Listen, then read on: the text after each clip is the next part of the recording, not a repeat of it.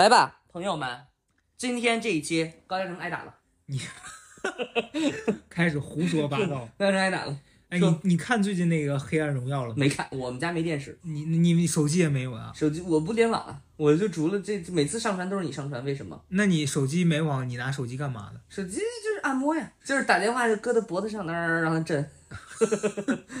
没有，我不看剧，我不看剧，因为剧时间太长了。你这人就是感觉现在什么都不看，电影你也不看，剧你也不看。是呀，我发了微博了呀，我说了呀，我这个人当着人的时候发疯，背地里人就是一个自闭症啊。我就是也不是自闭症，就是我画画啊，我炒菜啊，我画的那个都特牛，特牛。你画的是那就那个《闪灵》里面六九女人 那啊啊！就两个人这样，就是那抽象画，抽象画。别这别放屁了。今天我们想聊一下，就是因为这段时间我们看那个《黑暗荣耀》，嗯他没看，我看了第一季，还没看完，看到第七集了。嗯，然后在当中就看到，就他其实这个主这个剧，他讲的就是复仇，对，主题是复仇，就是这个宋慧乔演的这个女的，她小时候被学校的一帮这种不良少年小集体霸凌小，小坏蛋。然后这帮人也霸凌了他们学校很多人嗯啊，反正就是一个很黑暗的这样的一个主题。然后这个女主她就为了报复他们，嗯，多年来一直在为了报仇做准备，然后就要看这些欺负人的人怎么样能受尽折磨，大概是一个这样子的故事。是 Netflix 的吗？对，哦，你看，然后暴力 Netflix 就是这样东西。我我想聊这个的原因也是昨天晚上，因为大家都在看嘛，甚至我朋友圈还有那那李文豪还举办了什么那个《黑暗荣耀》主题趴，大家在他家集体观影。我想说，哟，可为啥没叫我？你因为我没看。哎呦，完蛋了也没叫我呀。咱俩现在已经就是被大家拉入这种黑名单了。哦，明白明白。他怕咱俩住人家家不走，因为毕竟你是这样的。我去人家那天那大姐约我们去她家喝酒，在顺义，然后曹佑胜说顺义，那你得住下呀。不是 去了，不是刚才说是那一天太累了。我说这累啥呀？咱住去。都去睡没关系，你说你说。真是不要脸。然后我就看到一个朋友圈的一个女孩儿，嗯，她在转发这个剧的时候用的文案和其他人都不一样。说，她说我在看这个剧的时候，我只想抱抱十四岁的我自己。嗯然后那一刻我就能明白，她一定是经历过，something，对，然后她也在那个过程中一定非常痛苦吧。就不然你在看这个剧，可能一般人会看到是爽，对吧？就是你你在复仇，但他只看到了曾经自己受委屈，然后可能无力还击的那个样子。嗯，所以今天我们这期可能想聊一下，就是校园暴力的这个事儿。哎，我想问一下你，你在上学的时候有经历过这种校园霸凌吗？朋友们就记住啊，咱们这期播客就记住，曹泽胜本人上学十二年期间从未遭到霸凌，为啥？大家都因为我觉得你是疯的。我非常厉害，我非常厉害。那你霸凌过别人吗？我我觉得我没有，嗯，因为我觉得霸凌一定是一个集体作案，我一般都是一对一，对我一 v 一，我到现在都记得我为什么一 v 一呢？嗯因为我们学校有一家小学有个小孩儿，他真的很贱，他真的很贱。我因为淘气的原因被我妈 前天揍了一顿，然后脸上一个大掌大大掌的印，然后大黑黑手印儿哟，啊，头一天打的，第二天还在啊？对啊，那得打多重啊！我天就！大抽抽一大嘴巴，走开。然后呢，你看我这个脾气马上来我的牙也。就留着那个大手印子呀。其实那小孩儿肯定是那个觉得不光彩嘛，对吧？虽然小孩儿比较小，他就要嘲笑，他就贱，他就发贱，他就说曹让，你那个你再你再话多，我就告诉你妈去。然后噔，那火就上来，我说你要干什么？他说我让你妈再抽你，我说啪就给他一大嘴巴。我说你再说，然后老师马上曹让，你是不是？你在上课的时候打他呀？好像好像还真是上课，哇，然后当场给他干起来了。然后就是这样，我就是一对一，我你这你这不算霸凌，你这是自卫。所以我说呢，这不我不霸凌啊，霸凌都是集体以强欺弱嘛。对，啊，我就是真实的就是为自己而战呀。然后呢，所以就是我这个性格从小就没有遭 没有遭遇过这种。然后有那种小团体这样犯贱，他肯定有个冒头的嘛。嗯那个冒头的就是肯定我就是一次给他制制服，我一次给他制服。说出来。我这你这就是你就是 抽的大嘴巴。那当时的时候以暴制暴呢，肯定现在咱们不呼吁啊，但是很管用，我告诉你，呃，很管用。而且只要能弄了那么一次，咱们还有一个什么特点？嗓门大，只要是弄了一次，所有人全都听得见。而且我记得好像是什么呢？因为我平常不就是疯疯癫癫，然后那个话特别多，然后滋哇乱叫的嘛。我记得有一次有学生不知道我是不知道我是谁，不知道我是谁，惹了我了。然后我们班主任就请他过来，对我们班主任说：“你说你弄谁不好？你说你弄他干什么？” 然后那个学生真的就很后悔。然后因为我闹得鸡飞狗跳的，嗯，然后就反正是这样。我我其实，在我的学生生涯，我经历过好几次这种学那个校园霸凌，嗯就有有我是受害者的，也有我是旁观者的，啊，就是反正因为因为重要。我跟你讲，就是我当时上学的时候，因为我们那个学校，它就是一个氛围还有学风恶臭，没有到恶臭，但流氓学校。但也很差劲了。就是你知道，就是我无数次在我以前写公众号啊的时候聊过这个事儿。就是我们学校门口是啥情况？是你放学你会看到那帮混混拿着刀在外面排队，成群结队的走。砍人，还有一次放学，我真的是肉眼可见的，就周五我放学早嘛，然后就出来了，然后看见一帮混混在远远远的在那儿排着队，然后我就躲得远远的。这个时候，一辆出租车停下来了，就有几个混混就赶紧在前面跑，他们就冲上那个车，结果从前面又绕出来一堆混混，把那出租车拦下了，嗯然后拿刀就是架着司机，嗯说那个让他们几个下来，嗯然后那司机就不敢开车啊，你们这个不叫霸凌吧？你们这这是黑社会，真的是黑。社会吧？很吓人。这是这是我们周边的风气，嗯所以你知道那学校里面那帮坏学生就有样学样了，嗯所以整个学校的这个这个氛围就是非常之差劲。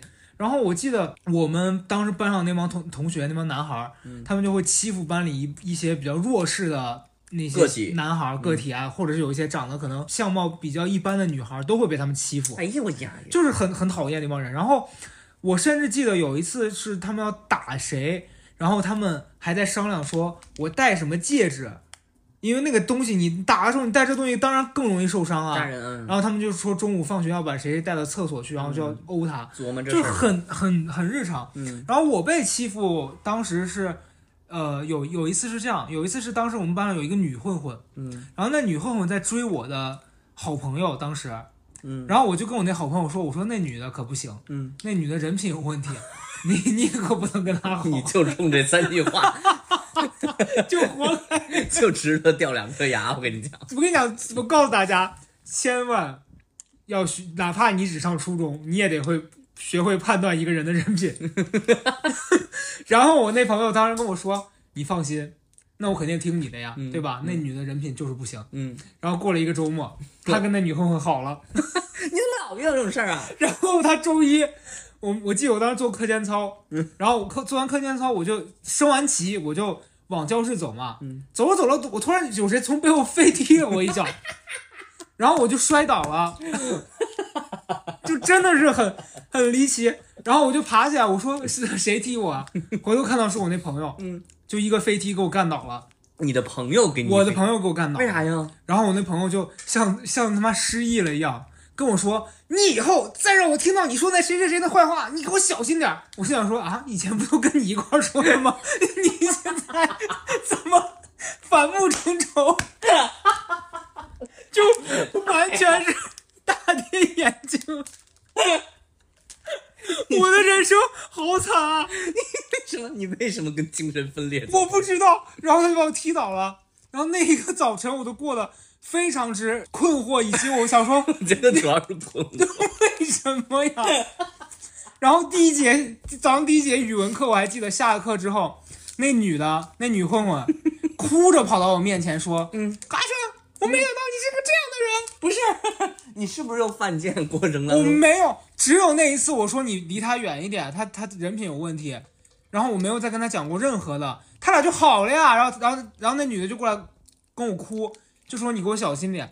然后哭完之后跟我说你放学等着。然后我说啊，然后他就让我中午跟他们去操场所以这个距离你劝人家远一点是多长时间？两天，那你一个周末呀，不是你这个朋友动作也太快了，就就 真从的询问你到听到负面评价，到飞踢我，就两天，真的。然后他中午就要叫我去那个操场了，我就很害怕我真。的笑死了。我当时真的很害怕，我说这可咋办？那时候还没手机，你知道初中哪有手机啊？连甚至都没有 BP 机，嗯可能一些听众都不知道 BP 机是啥玩意儿，反正就是联系不到。然后我当时就就那一早上你课你也没法上了，你就时时刻在担心，说中午万一他们打我，我可怎么办呀？就整个就这样担惊受怕的过了一早晨。然后到了中午放学的时候，那女孩突然走到我跟前跟我说：“中午就算了吧，你下午放学等着。”然后我就 长吁一口气，我想说，那还有一个下午，我就有办法求救了。然后下午就还是正常来上课干嘛的。然后放学的时候，那个男的和他一起，就我那朋友和这女孩一起从我面前经过，然后跟我说到操场篮球场什么什么地方见。然后我说好，然后扭脸我就去了老师办公室。我们凭什么要挨打呀？对呀、我就我又不是傻子。对呀、然后我就我就去跟老师讲，我说老师，那谁谁谁要打我，和叫那女的，他俩一起要打我。老师说为啥？老老师没说为啥，老师说你把他给我叫过来。哦，然后我就去跟他说因为老师也，听说了，对，然后我就跟我就老师说你人品不好。老老老师说你为什么说人家坏话？没有，老师当然不管这些事儿了。嗯，老师就说 只维持纪律。就把那男孩叫来了。嗯，老师说我以前看你俩关系不是挺好的吗？一直，怎么以前是两天之前。两天之前你俩不是关系挺好的吗？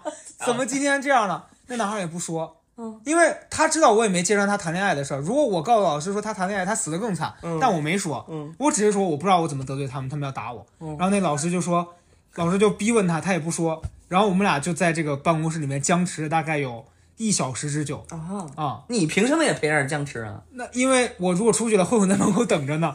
然后那老不是你们老师的职权范围只限于这个办公室，对 对对，然出后了就是那个大姐的天然后下了。老师，可大姐可能她大姐是校工嘛，可能是 大姐说这办公室里你是班主任，出来我就是班主任了。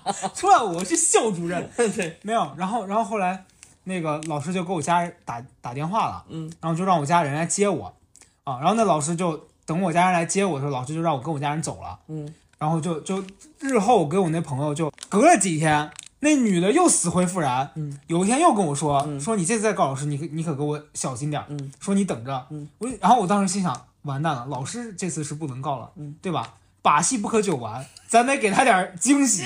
报警了。完蛋了，脑电波消通了。我是给我哥打电话了，因为我哥当兵的，嗯嗯，然后我哥有一个朋友嗯是啥民警，民警民警来。然后中午放学的时候，我哥就带着民警站在学校门口，嗯，你这不属于这不属于公寓报警，你这属于私域报警。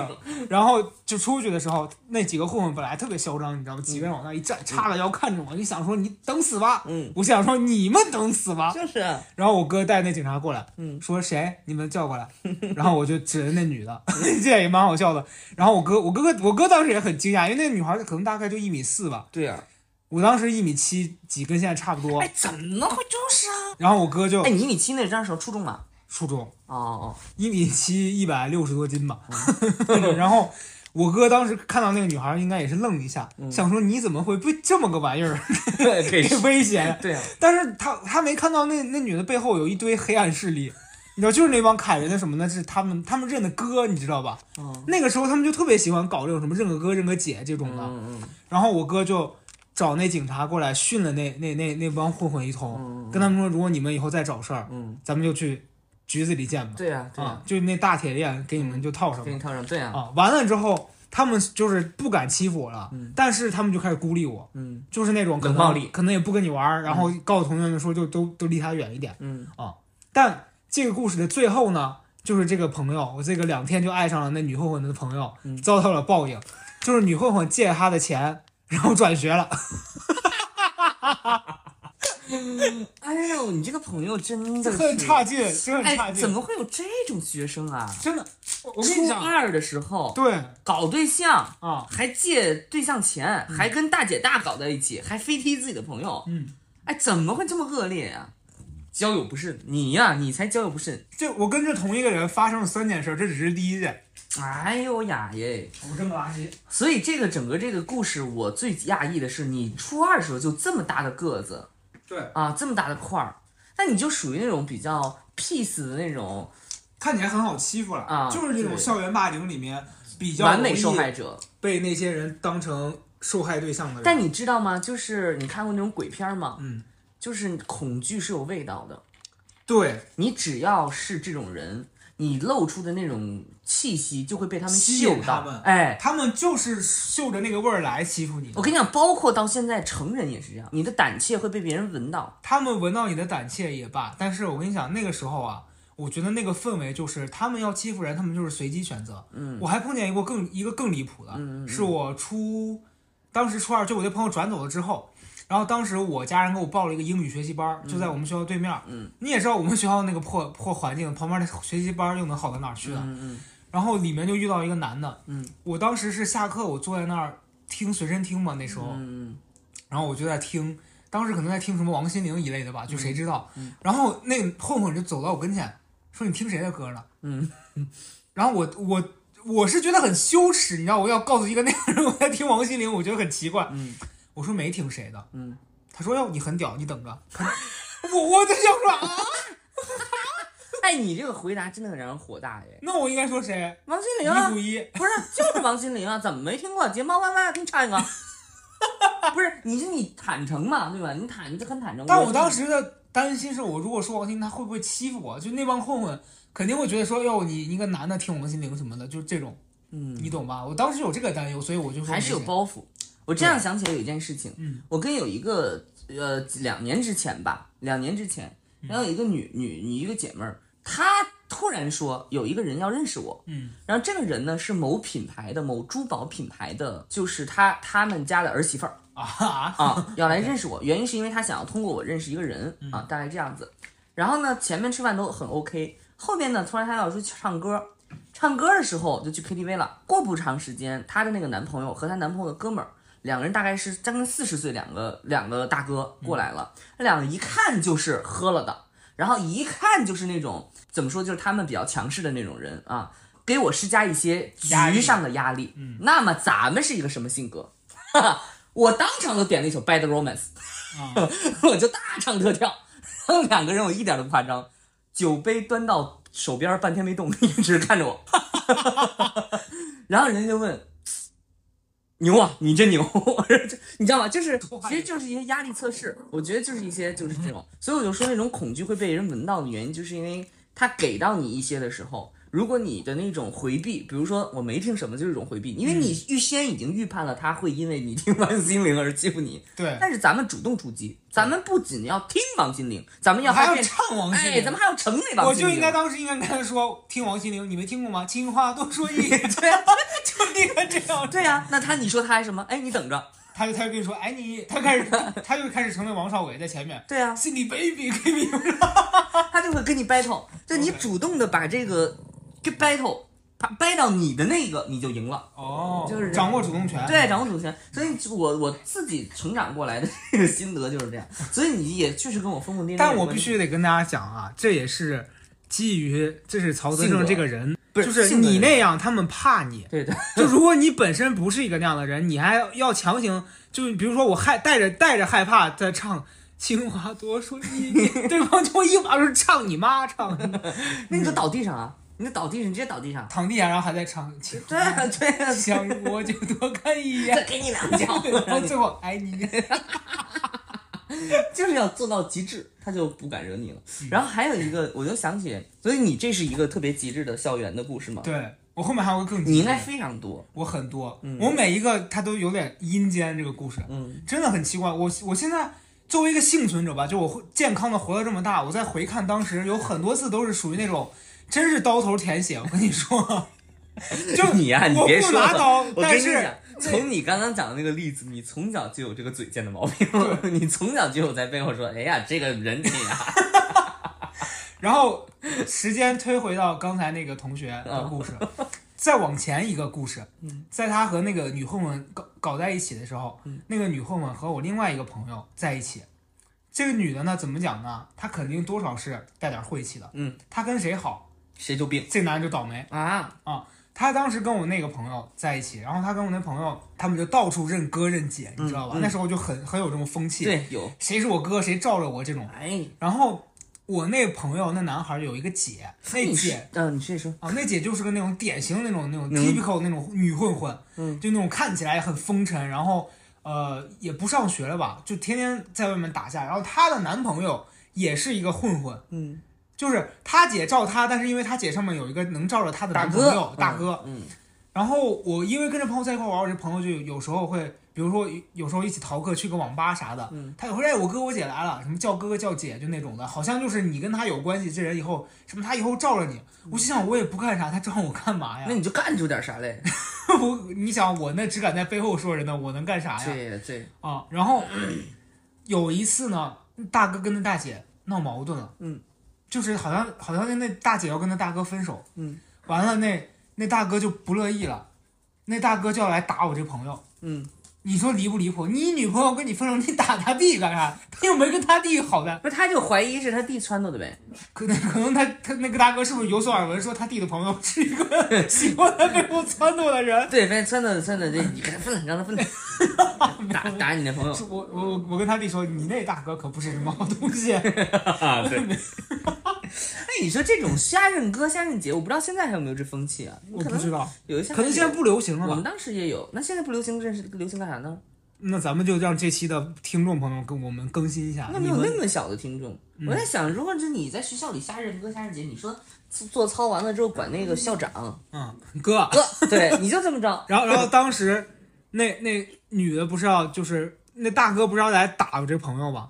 好巧不巧，那天我跟这朋友在一块儿，嗯，然后呢我就被通知说你不能走，嗯，如果你今天走了，嗯明天开始嗯天天堵你，嗯，就跟我们说。然后我那朋友，我就问他，我说我凭什么？我只是跟你一起出来，他要打你，你就要连着我一起，真的真的真的很倒霉。我说我只是跟你一起出趟门，你姐跟他分手，他打你，还情有可原。我只是路过，呀，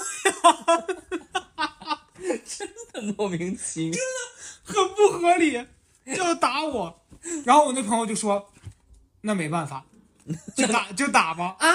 我想说你什么朋友啊？你倒是说的很轻松，他打我，我凭什么挨着打呀、嗯然后我就一整一一整个早上跟他在一起，又不让我走，我就真的很害怕，也真的不敢走，嗯我就垮着个脸，嗯跟他一直待在一块儿，嗯然后大概从可能中午十一点多吧，一直熬到了下午四五六点。嗯后来我们得到消息是大哥说不打了，嗯，打个忙。可能是跟大大姐和好了，嗯但至于为啥也不知道。嗯完了，那大姐过来通知的，大姐就说：“哎呀，你看你这朋友好好笑啊，你看他脸那个那那个表情。”我心想说，我脸上表情就觉得你们都是傻逼，然后 就就放我们走了。那之后我就不太跟我这朋友来往，因为我觉得他们他们这会挤。有毛病，嗯就不正常这帮人。然后后来，这这这我这朋友不是跟那个倒霉女在 在一起吗？然后后来倒霉女带着我这朋友不停在外面就搞这些事儿，天天就是跟这个打架，跟那个混。然后有一次特别好笑，这个故事线就有点跟第一个故事差差了。是那倒霉女不是带着我那个朋友转学了吗？然后我这个朋友就还在这个学校里面，就是得过且过。然后这个朋友又跟我另外一个女生朋友好上了。嗯然后我那个女生朋友又有个姐，嗯，然后我那个女生朋友的姐要打这个女生，天天来回来去就是来回。来去就是要打，你也不知道为啥，就是要打。哎呀，然后呢，特别好笑是那天放学，然后因为那个时候我有了这个经历之后，我就离这帮人远远的。嗯我知道他们搞这些就是莫名其妙事儿，我就跟他们保持距离了。嗯然后那天放学我记得很清楚，是我出出了校门，就看学校门口有个台子，嗯然后他那姐就你知道那时候非主流嘛，就是染了一头那金色的那个那个那个那个头发，嗯，然后是那种非主流那种烫的，旁边跟了一群混混就蹲在学校门口，嗯然后已经有家长报警了，嗯，然后警车就缓缓的在在远处，但那警车就是停在那儿也没有没有动作。然后我这朋友就 放学就出来了，然后这个男孩就特别英勇，你知道吧？就说我必须得为我女朋友出头。然后那那男孩就一个人单枪匹马冲上去，跟那混混说：“你们想干嘛？”嗯。然后这个时候，你猜怎么了？嗯，你猜一个飞踢，不是什么？这个男孩的爸爸从人群当中走了出来，说：“你跟我走。”然后就把他拎走了。我就远远的看到那个男孩跟他爸离开的背影，嗯，然后那那个那个金发的女的就带着牛，我就目送他，哎，怎么会有这么多离谱的？就很离谱，怎么会有这么多离谱的？很离谱，超离谱的。嗯我现在想想，就是那个时候每天就为什么有这些事儿，我不理解。哦应该有青少年的一种无聊吧，我觉得。但是你要说真的对人家造成伤害的，也是有这样的故事。肯定有啊，就是他的这种实际上是一种心理施压嘛，对，啊，你的一种心理施压，我觉得他们是想通过这样子的事情，彰显自己的，就觉得说我在这地方是有权威的，嗯嗯，然后我我可能有所谓的我在社会上有关系嗯，啊，你们都得臣服于我。我觉得是们要是这个，我觉得是过早的对于所谓规则、对于社会的一种理体悟，就过早的对于这个有体悟。然后我的区别之处，为什么我说我跟那个所谓我儿时或者是青少年校园霸凌没什么关系？原因是因为我我真的晚熟，啊就是我根本不意识到他们是在干嘛，我就是觉得他们就是，呃，在瞎搞。所以我本身在那个就是学校的时候，说跟他们确实离得很远，完全是两两拨两拨人。但又由于我天性性格上有一些有一些什么吧，也不会找上我。问题是，就是说，你看这个校园霸凌的这个对象哈，我我我还感受到，就校园霸凌的对象一般都是那种默默无闻，然后大家可能也也不是说完全看不见，大活人肯定不会看不见，但是他平常基本上的扮演就是一个透明角色，嗯啊这种，所以所以如果你不透明，无论你用什么办法不透明，应该都没有人会找上你。我自己的感受是这样。对，嗯，尤尤其我我我自己想起来，就是我其实是一个特别容易出事儿的人。我从小的时候，小学嘛，我从小的时候，我现在想起来，到现在也是标志性的一战封神。大家每天都有吃营养配餐，啊，不好吃，所有学生都觉得不好吃啊，但是大家就每天每天每天抱怨，咱们拎着饭盒中午直接去了校长少阳室，啊，直接就就就是敲门，说你吃着好吃吗？没有你哎干嘛呀，同学？我说太难吃了这饭。你是哪班的？我说一年一班的。你知道这是哪儿吗？我说我不知道，反正应该你你是你你是管事儿的吧？你一年级就这样？对，啊，我一年我说这太难吃了，这怎么这么难吃啊？不是，你知道他我不是具有一个意识，就是说我要向谁反映，但我必须得把这事说出来。哦，那很厉害，天，我觉得真的是天性，天性真的是天性。然后这件事情呢，老师就找家长了，说咱们有问题，先跟老师反映吧。，对，咱们不用那个什么，对吧？因为肯定老师受到了一些压力嘛。那我妈就特别奇怪，我妈说什么情况呀？然后后来就因为这个也呲了我一遍，啊，告诉后来你妈去学校学校说，你们这老师谁管一下呢？不是，我妈是一个相当通情达理的家长，反正大概就是这样。所以我我上上上学的时候，你说校园霸凌，我是真没有。你看我其实生活当中是行行为上从小就有很多异于常人之处，而这种校园霸凌霸霸凌的对象呢，他一般都是有一些异于常人之处，因为他会让你觉得你的异于常人是一个缺点对，啊。但是我 我没有，我关键是我没有，嗯我觉得他们就是像你说的，他们会挑几种人，一种是你不一样，嗯。啊，你比如说可能从普通一点来说，如果你特别胖，嗯，或者是你比如说有一些什么先天的嗯残缺，嗯，或者是智力上的，他们会欺负优先欺负你们这样的人。是的，是的，然后其次是，呃，他们会挑那种可能长相、外貌嗯，特别出特别出挑出挑的，或者是特别短板的，嗯，他们都会选择为他们的欺负对象。是的，你你会发现那帮长得特别漂亮的被欺负，也是非常就是狗血的原因，是他们要你来跟他们可能谈恋爱或者怎么样，，建立联系，但你如果拒绝，你就会惹祸被上身，对你会被当做威胁，嗯。然后就觉得他们确实会有时候让我想起来，我觉得那就是怎么讲呢，是一种后天加上先天没有先天的教育不够完全，加上后天被被感感染的恶，如果我犯了一个错，老师实在没办法，就殃及所有人，所以我就是说一个灾星。对于所有人来说，只要我不出问题，已经是皆大欢喜了。那经常比如说上完操，这几几二班留下来啊，就是因为曹德胜，直接点名了。为啥？因为你啊，可能上升旗的时候在地上爬来的呗。那你确实该死。对啊，诸如此类吧。反正考试的时候在在在那后头在那儿学狗练瑜伽学狗叫，没有在地上学狗叫，嗷嗷叫，就诸如此类吧。那你真的精神不正常、啊。不，是，我现在回想起来，老师还选你当班长。不是我，这不那是小学，小学我初高中，初高中就就什么？我现在想起一件事情，就是我在小学之前，我真的大脑没有发展完全完全，嗯。啊，因为我最近在收拾东西的时候，发现我有一张照片，笑得跟鬼一样，那个世界公园，然后那时候我已经七岁了，但是我就唯一的印象就是说我爸我妈一直在那说你笑，我不知道我在干嘛，嗯，所以我就咧着嘴，就这样，所以你就是那抖音上那说喜欢的人你就露上牙，对，讨厌他你就呲下牙。，对，我就露上牙，我就一直在那呲牙。然后我这两天收拾那个东西的时候，我才发现我是那么的迟钝。当时已经七岁了，不知道自己在照相嗯啊，所以我我长期那么多年，我都是一直在糊里糊涂的。而上了初中之后，就特别认真在学习了，然后也真的是，你说有吗？也有，肯定有犯贱来找，也也找上我嘛。嗯，那我真的是一下子给他拍回去。哎，但是你知道我在高中的时候经历过一个阶段是特别矛盾的，嗯，就是我高中的时候，呃，因为我当时班里的女生跟我关系都特别好，然后我们班的男生就会特别嫉妒，嗯，他们就觉得说凭什么跟你关系好。他们跟你关系好，嗯他们就会找茬，嗯就比如说他们下课会那个过来推你一把呀，或者是就故意就是很贱那种。然后我当时有一个经历是我在哦，那是我初三，不是高中，对不起，高中就好一些了。嗯，但是高中还是会经常有这帮人，就是但他们高中更偏娱乐性了，就他们其实是喜欢我，但他们会这样子跟你玩儿，只是有时候可能 too much。但初中是纯霸凌。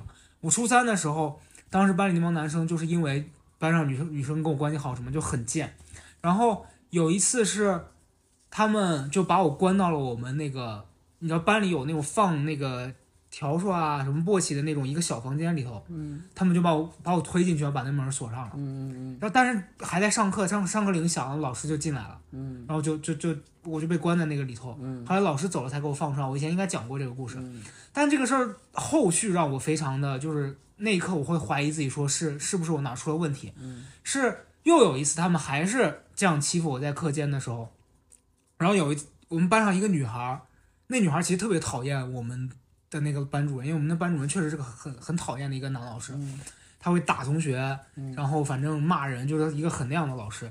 然后那个女孩就因为看到我被欺负，冲去办公室跟他讲说他们在欺负高嘉诚，你去看一下。然后那老师来了，来了之后他就先把那帮，因为他来的时候现场就是那帮人正在拿东西丢我啊什么这种的，他就把那帮人就每一个人都上去抽几耳光，给那帮人就是打打打打服了之后，嗯他就过来问我，嗯说是说是还有谁欺负你，嗯你说出来。嗯然后我当时就是懵的，嗯因为我觉得我那个时候的判断是，这帮人在跟我玩儿，但是他们玩的有点过火。嗯可是如果这个时候我背叛了他们，我跟他们，我跟你讲说是他们欺负我，我的行为就变得更加令人厌恶了。就当时我有一套这样的逻辑。嗯其实你现在再看，你那个时候也很傻，他们那也不算玩儿的，就是纯欺负。嗯啊，你你来这儿的目的也不是来跟他们搞社交的，对吧？你你日后也可能确实很想练，那当下你意识不到所有的这些，嗯，然后我就不说，嗯然后那老师就因此扇了我两巴掌啊，他就说你你人家同学都看不下去，跑来跟我讲说你被欺负，你现在在这儿替他们，然后完了之后就就让我跟那些人一块儿出去罚站。你你现在其实很少会想到这件事儿，但你想起来你就觉得那个时候自己也真的很很软弱，就是一个那样的性格。但是我觉得整个这个里边是一个体系的问题。这个老师也是人间，那老师也是也是人间奇葩，大人渣，那也那老师有很多很很奇葩的故事，嗯，那老师也是人间奇葩，对他怎么会这种处理方法？因为他是个很讨厌的人。嗯你你知道后来我高中毕业之后上大学了，然后有一年，呃，一个语文老师就他是他不是他是主课老师，他还不是班主任，他就邀请那个毕业的同学回去给学生分享嘛。我就被叫回去跟他的那个同学讲说我们现在怎么样，然后因为他们的班的班主任就是那个男老师，他变成了这个高中的班主任，然后我当时演讲上去第一句话说：“我说我知道你们的老师是谁，嗯，我很同情你们。”然后底下学生哈哈哈哈全都笑了，就是你能知道大家对他的那个怨恨是一一模一样的，就他并没有改变，然后他把这个东西一代一代的传给不同的学生，嗯但是你说能怎么样呢？就是我我我印象他后来过得很惨，嗯，反正这个心思不太正的人，我觉得下场也不会太好，对，因确为对，实是这样因。为他整个每天就是因为大家生活在一个正常秩序里边，你如果自己心思有问题的话，你肯定也会每天质疑自己。没错，就就你知道，我今天看到那个《黑暗荣耀》那一集，就是他去，呃，宋慧乔演的那个女女女主，然后她当时被霸凌的时候，他们的那个班主任也是作为就是帮凶的一部分，然后甚至打她干嘛的。后来那个男的也很惨下场，我当时就觉得说，可能大家为什么会在看这种剧的时候，情绪上有一种说恶人有恶报，就是因为你在现实当中，可能你很难看到恶人的报应来的那么快，那么快，对，对，嗯，然后就但但确实这帮人下场也不是太好了。有有些这些人过去之后，无论是学生，或者是呃一些没有作为，或者是处理方法有问题的老师，我我回想起来，就是我再也没有联系，我也仍永远也不可能不想跟他们建立任何的连接，我也是。对，永远也不可能知道他，就是你不做主动去寻找哈，你也不知道他的下下场是什么，你也不知道他的结果是什么。问题是这件事情他的结果是什么不重要，对，因为对于每一个人来说，我自己的秩序才重要。所以我，我，我其实你在这个成长过程中，这这些比如说上学的这些经历，给你后来有什么影响和变化吗？嗯，我觉得我当时第一次意识到说我可以不用那样子过自己的初高中生活的时候，是我刚上大学的时候。嗯，就我上大学的时候，那个环境，呃，突然变成了就大家要住宿嘛。但你知道，你知道，其实住宿我以前没有过任何的这种集体生活的经验，我会很惶恐。但我发现，哎，这个我害怕的东西并没有给我带来什么实际的伤害，反倒是以前那种我每天可以回家，但是我每天离开家的时候就把自己放在了一个非常不确定性以及就是很危险的环境，那个让我感到很惶恐。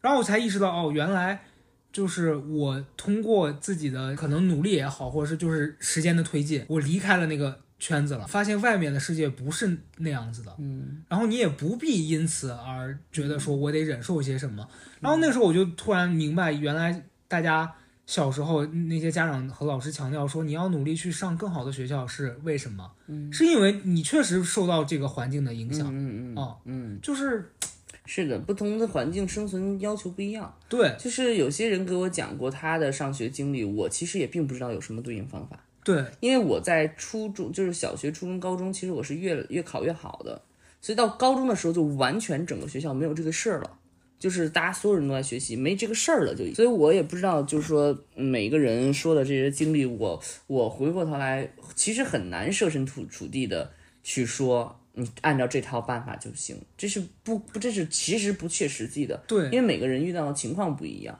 嗯，我我还想起来一个事儿是。因为我中考考的不好嘛，那个时候因为成绩不行，就我没办法再上我原来的那个高中，就我原来那个已经很差了，然后只能去一个更差的学校。然后当时就我家里人已经甚至带我去看了那个学校，都已经交了什么档案这些的学费，好像都都都交了。然后跟我说我要去那个学校了，然后甚至我要因此而搬到我姑家，因为那个学校离我当时住的地方很远，对这个事儿很惶恐。然后，尤其是我听了很多那个学校的传闻，因为那个学校的风气特别差，嗯啊，而且我哥以前也上过那个学校，然后上完之后，我哥就当兵，天天跟人打架，后来被送去当兵了，真真的送去当兵了。是，完完事儿之后，我就对这事有很多惶恐。然后后来我一个初中同学也是报了那个学校，然后最后在开学之前，我们家人还觉得说我不能去那个地方，就给我交了一笔择校费，把我弄回了就离我家更近的那个学校。但我那个同学就去了那个学校，一开始我记得。我俩当初中时候天天在一块玩嘛，那个女生，呃，每天每天关系很好，形影不离的那种。上了高中，呃，一开始可能隔一周还会打个电话什么的，那时候刚有手机。结果你就很妙，每一次打电话的变化都都是不一样的。可能第一周他跟你说，哎呀，这边好不适应啊，什么什么的。然后第二周跟你说，哎，我认识了谁谁谁谁谁。然后到一个多月之后再打电话过来，他们那边是麻将的声音。我说，啊，你在哪？他说我们在教室里面打麻将。我想说，啊。真的很夸张，对，然后可能又隔了很长时间没见了，就后来就逐渐联系变少，然后隔隔了大概可能一个学期吧，我我当时见到他的时候，我整个就是我我三观震碎，他变成了一颗 T，嗯，就是他变不变成 T 这事这事儿也不重要，也不重要，但是他整个人的那个样子，你就发现他已经完全是脱胎换骨，另外一个人，嗯，然后那天我见到他的时候，他骑着一辆车。背后带着一个女孩，我们俩就狭路相逢，你知道吧？就上学路上就就遇到了，然后他看到我，他就说：“哎，我给你介绍一下，这是我媳妇儿。” 这个生活节奏咋那么快呀？这个 西安咋生活这么快？从不从打人，从打着飞踢到什么两天，这个从分别到变铁 T 有媳妇儿 一个学期，节奏真的太快了。重点是。就那之后，那是我最后一次见他。高中毕业之后，他没上大学，嗯，然后我听说他又变回了侄女，结婚了。就你你要那那个时候，我当时还对人生什么还有很多未知，然后那那是我第一次觉得说人为什么变得这么多变啊？这环境到底对人的影响 怎么能有这么大？我觉得，我觉得也可能是一种应激反应吧。激发出了另一种人格，必须得以这种面貌示人，才会比较安全。偶尔，也许吧，就你你现在很难找到一个确定的答案，嗯，但确实是发生的一切但青春期就是在尝试嘛。你所以你你整个经历这个过程当中，变化就是知道有一种另外的生活方式可以不那样。